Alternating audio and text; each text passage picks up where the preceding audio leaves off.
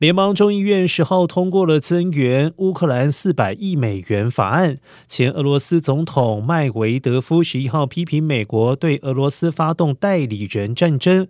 他还说，美国经济将自食恶果。麦维德夫强烈抨击美国众议院通过的法案，试图对俄罗斯寄出严重的一击，将限制俄罗斯在经济上的发展以及世界政治影响力，并且。批评美国不断印钞票，助长原先已经膨胀的政府债务，印钞机将更快坏掉。